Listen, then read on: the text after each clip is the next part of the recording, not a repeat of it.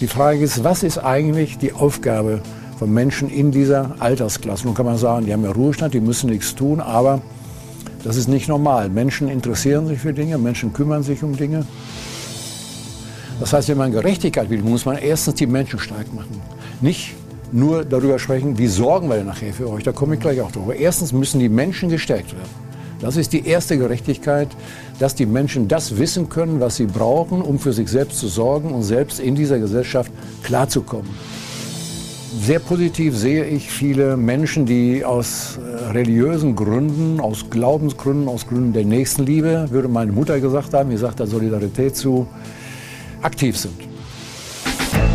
Medienwerkstatt Bonn. Podcast. Heute mit Axel Schwalm. Hallo. Diesmal geht es um lebenslanges Lernen, soziale Gerechtigkeit und die Wahrnehmung der Kirche. Dazu hatten wir einen ganz besonderen Gast in unserem Studio, nämlich Franz Müntefering, den ehemaligen Vorsitzenden der SPD und einen der prägenden Väter der sogenannten Agenda 2010, jener Sozialreform, die mit Schlagworten wie Hartz IV und der Riester-Rente verbunden ist. Eines kann man Franz Müntefering also ganz sicher nicht vorwerfen, dass er die sozialen Themen links liegen lassen und sich vor den Antworten drücken würde. So stellt er sich den Fragen von Dr. Johannes Sabel, der sich als Leiter des katholischen Bildungswerkes in Bonn von kirchlicher Seite tagtäglich dem Sozialwesen widmet. Begleiten Sie mich durch ein Gespräch mit Tiefgang und lauschen Sie zwei ausgewiesenen Fachleuten in sozialen Fragen. Er war Landesminister in Düsseldorf unter Johannes Rau, Bundesminister in Berlin unter Gerhard Schröder und schließlich Vizekanzler und Arbeitsminister unter Angela Merkel. Somit kann Franz Müntefering schon seit einiger Zeit auf eine lange politische Karriere zurückblicken, die ihn in die obersten Etagen der Macht geführt hat. Seine Bezeichnung für rücksichtslose Investmentfonds als Heuschrecken ist längst in den allgemeinen Sprachgebrauch übergegangen und hat ihm sicher viel Kritik aus der Finanzwelt eingetragen. Was aber wissen wir eigentlich über ihn persönlich? Geboren 1940 im Sauerland und zum dritten Mal verheiratet. Seine Frau Michelle Müntefering ist Staatsministerin im Auswärtigen Amt. Mit über 80 Jahren könnte sich Franz Müntefering also schon längst in den wohlverdienten Ruhestand zurückgezogen haben. Das tut er aber nicht, sondern er ist als Vorsitzender der BAXO mehr als nur nebenbei aktiv. BAXO, das ist die etwas spröde Abkürzung für die Bundesarbeitsgemeinschaft der Seniorenorganisationen. Wer sich darunter aber rüstige Rentner mit Dackel und Spazierstock auf dem Weg zum Kaffeekränzchen vorstellt, der irrt, denn in der BAXO finden sich nur institutionelle Mitglieder. Und seit ihrer Gründung 1989 hat die BAXO ihren Sitz in Bonn. Johannes Sabel hat sich das mal näher erklären lassen. Herzlich willkommen hier bei uns im Ja, katholischen Bildungswerk in der Medienwerkstatt. Sie sind heute hier in Ihrer Funktion als Vorsitzender der BAXO, der Bundesarbeitsgemeinschaft für Seniorenorganisationen. Könnten Sie ganz kurz sagen, was so die Hauptziele der Bundesarbeitsgemeinschaft für Seniorenorganisationen sind?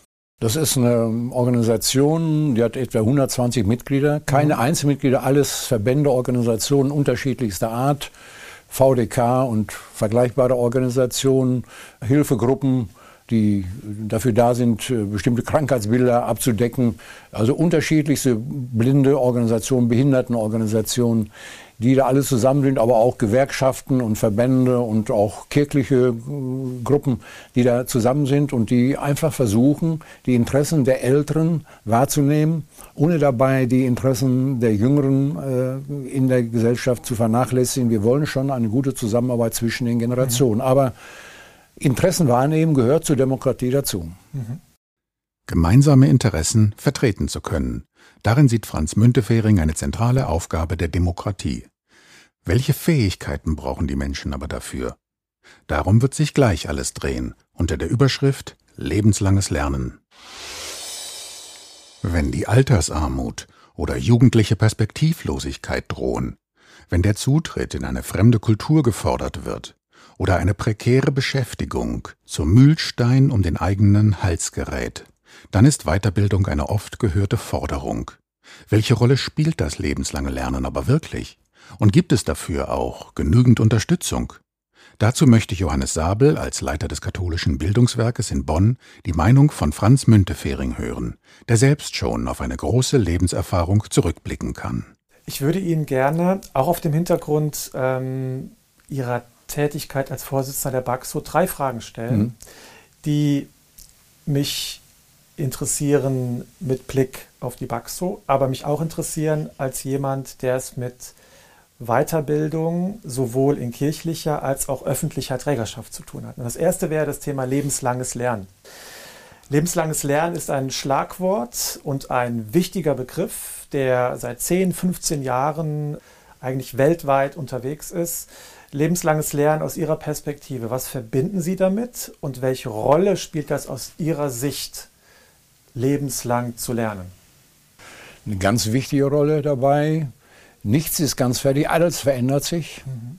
Auch die Menschen, auch jeder einzelne Mensch verändert sich in seinem mhm. Alter. Wir fühlen ja immer und uns selbst als Individuum und stellen uns immer vor, wir bleiben so, wie wir sind, tun wir aber nicht, sondern wir verändern uns. Und dieses Verändern hängt sehr davon ab, in welchem Umfeld wir uns bewegen, auch was wir lernen und für was wir uns interessieren und womit wir uns beschäftigen. Und deshalb ist dieses lebenslang Lernen Ausdruck der Tatsache, dass es einen Stillstand gar nicht gibt. Ob einer das will oder nicht, er lernt immer dazu, aber es kann Gutes sein oder es kann Schlechtes sein, was er dazu lernt. Es kann Positives sein, es kann ganz Negatives sein, was er lernt und dann erfährt. Das heißt, dieses Lernen ist immer auch die Frage des Umgangs mit meinem Leben insgesamt. Und wir sagen ja sonst in der Schule, wir lernen fürs Leben. Das tun wir auch, aber wir lernen eigentlich fürs Leben nur bis zum Renteneintrittsalter. Mhm.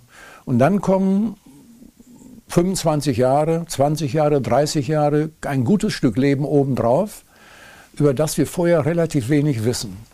Und es macht Sinn, sich irgendwo nach 50, 55, 60 mit Partnerinnen und Partnern äh, auch darum zu kümmern, wie wollen wir eigentlich leben, wie soll das eigentlich weitergehen. Wenn die Kinder vielleicht mal nicht mehr im Haus wohnen oder die haben ja nur noch ein oder zwei, das sind ja nicht mehr so viele, die haben äh, Abitur gemacht, die studieren, die fahren in andere Städte und die Menschen sind alleine.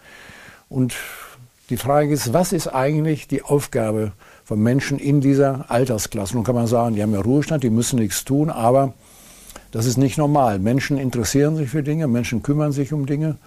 Und je mehr ich da tue, lerne und laufe und auch lache, das glaubt, glaube ich, alles zusammen, diese drei L, umso größer ist auch meine Chance, dass ich gesund und ja, zuversichtlich älter werden kann.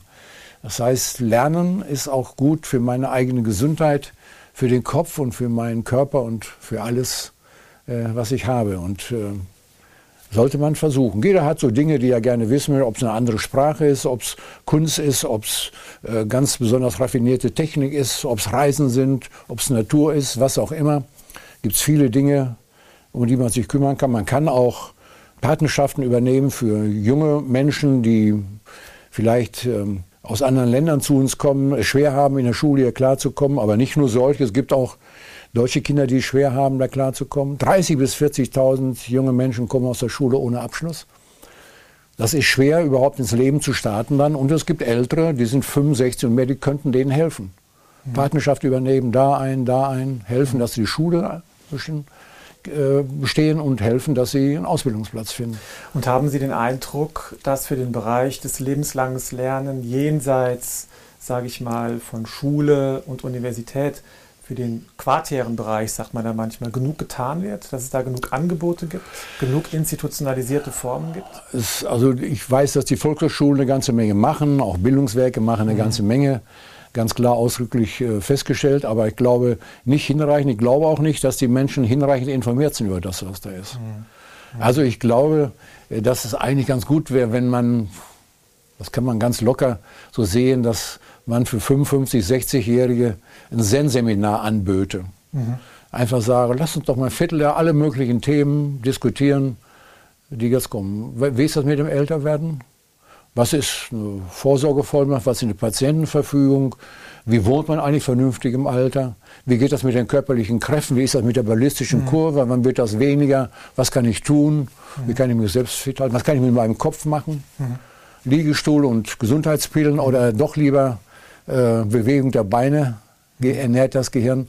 Alles Sachen, die man da äh, lernen könnte. Mhm. Dem das zu formalisiert ist, dann sage ich ja gut, dann sucht euch andere Wege. Man kann auch gute Bücher lesen, man kann sich auch mit anderen Leuten unterhalten. Sie können auch, so wie die Kirchen das sicher tun, in den Gemeinden Menschen einladen und sagen, kommt mal zusammen, wir reden mal über das oder über jenes. Mhm.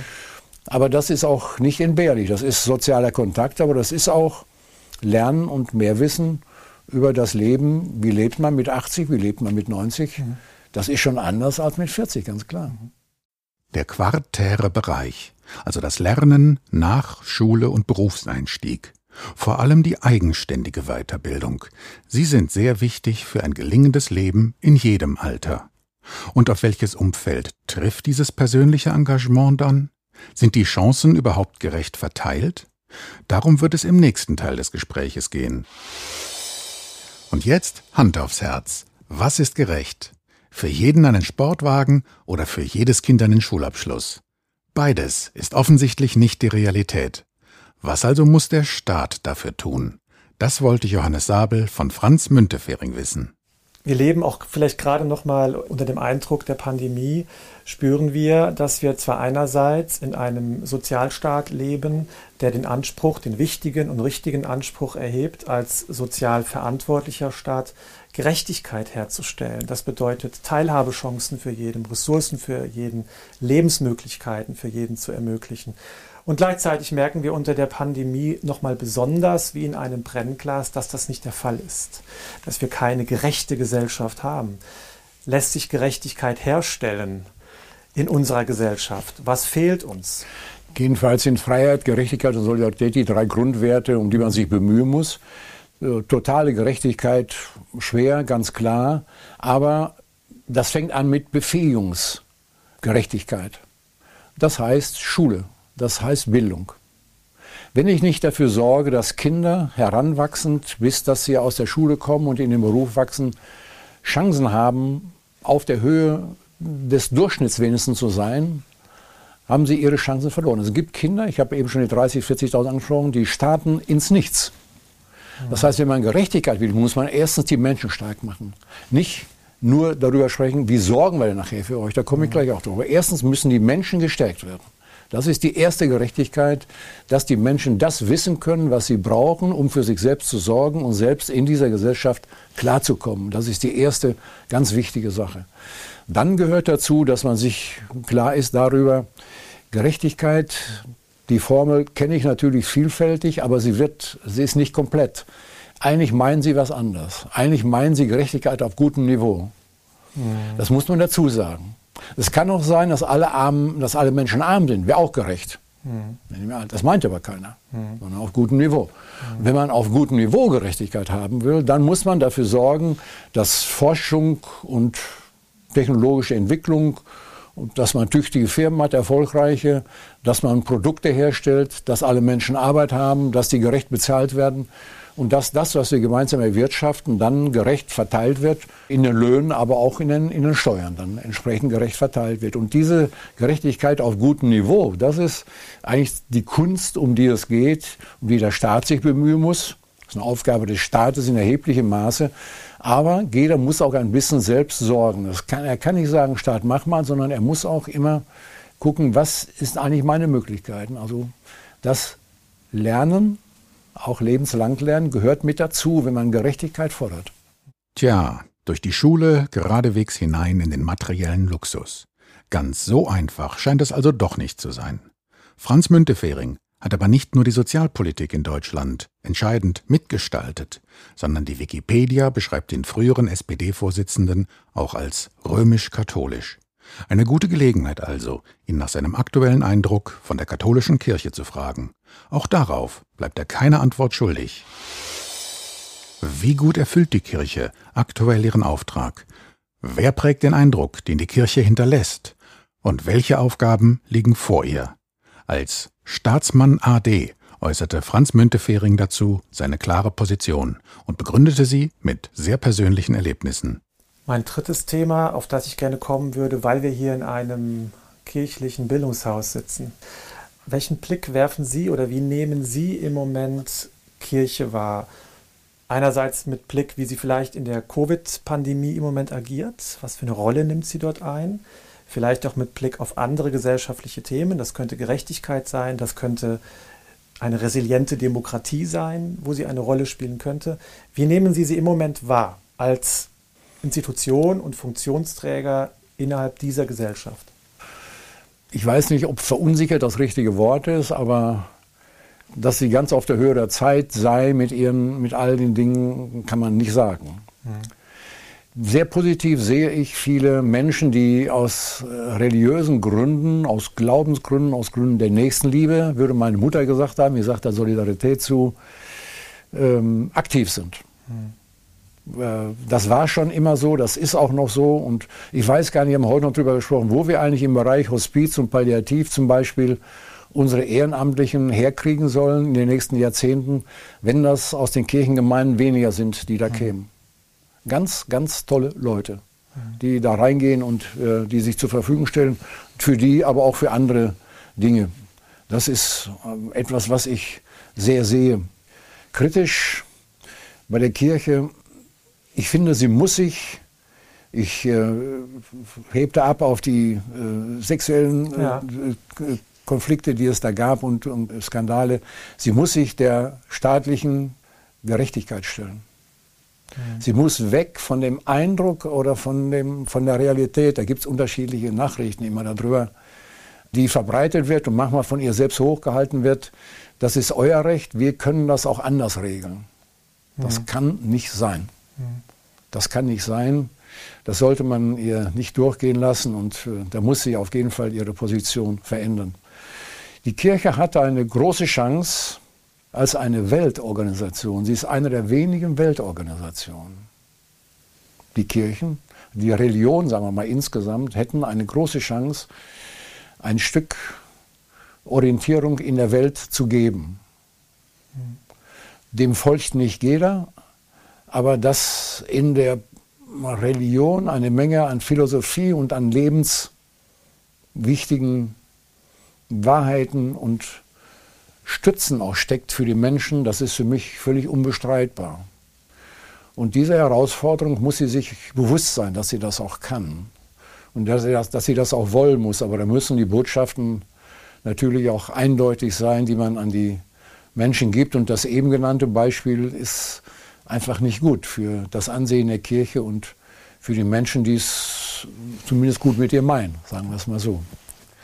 Also ich wünsche Ihnen große Stabilität, aber bei äh, uns im Land würde ich erwarten, dass Sie ganz stark auch dafür sorgen, dass wir mit anderen Religionen gut zusammenarbeiten. Ich will Ihnen meine Geschichte erzählen, da die mich sehr geprägt hat. Ich bin 1946 in die Schule gekommen, in eine katholische Grundschule im Sauerland. Und es kamen Menschen, das waren Flüchtlinge, so nannten wir die, das waren aber Vertriebene, aber Flüchtlinge, sagen wir ja heute auch.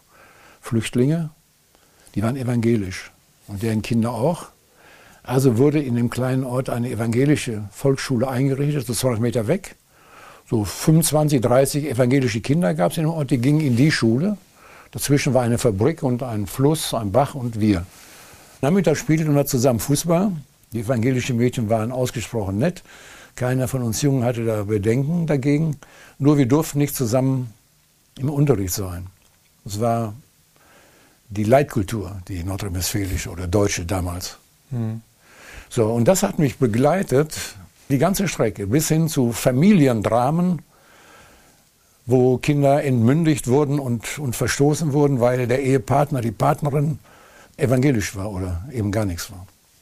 Das habe ich auf einem Kirchentag erzählt und dann fanden die alle ja auch, das ist zum Lachen, das ist alles lange her. Da habe ich gesagt, ja, aber mhm. wenn jetzt der ökumenische Kirchentag kommt, kommen da eigentlich auch Juden hin und kommen da Muslime hin und andere Religionen oder wie verhaltet ihr euch eigentlich zu denen? Da gibt es mhm. auch so andere Sorten bei uns. Mhm. Da habe ich ziemlich dünne Antworten bekommen.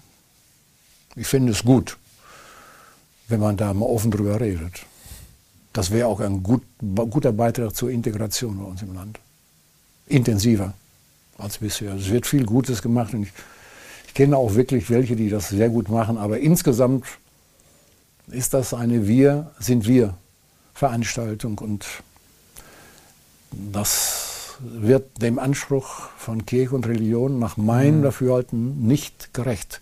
Wir sind Teil der Gesellschaft und die Kirchen sind auch nur Teil davon und sie müssen mitwirken und sie haben Möglichkeiten vor Ort und im Land und in der Welt und sie müssen ihren Beitrag dazu leisten, sonst gehen ihnen noch mehr verloren. Vielen Dank, Herr Bitte Fehring. Ganz herzlichen Dank, dass Sie uns hier besucht haben, sich die ja. Zeit genommen haben für uns und sich diesen drei Fragen, die nicht so klein waren, ausgesetzt haben. Und ich wünsche Ihnen alles, alles Gute für alles, was jetzt noch auf Sie zukommt, an Aufgaben im Privaten, im Beruflichen, was Sie immer noch tun. Schön, dass Sie bedanke da waren. mich. Bedanke mich. War gerne hier. Soweit die Standpunkte von Franz Müntefering im Gespräch mit Johannes Sabel. Drei seiner Kernthesen lauteten, wir sind wir reicht heute nicht mehr.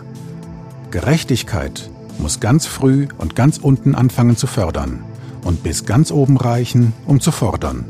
Und Lernen, Laufen und Lachen gehören zu einem zuversichtlichen Älterwerden. Das ganze Interview können Sie sich auch als Video noch einmal ansehen auf dem YouTube-Kanal des Katholischen Bildungswerkes Bonn. Das war der Podcast mit Axel Schwalm. Bleiben Sie gesund und unverzagt. Medienwerkstatt Bonn. Mehr Beiträge auf medienwerkstattbonn.de.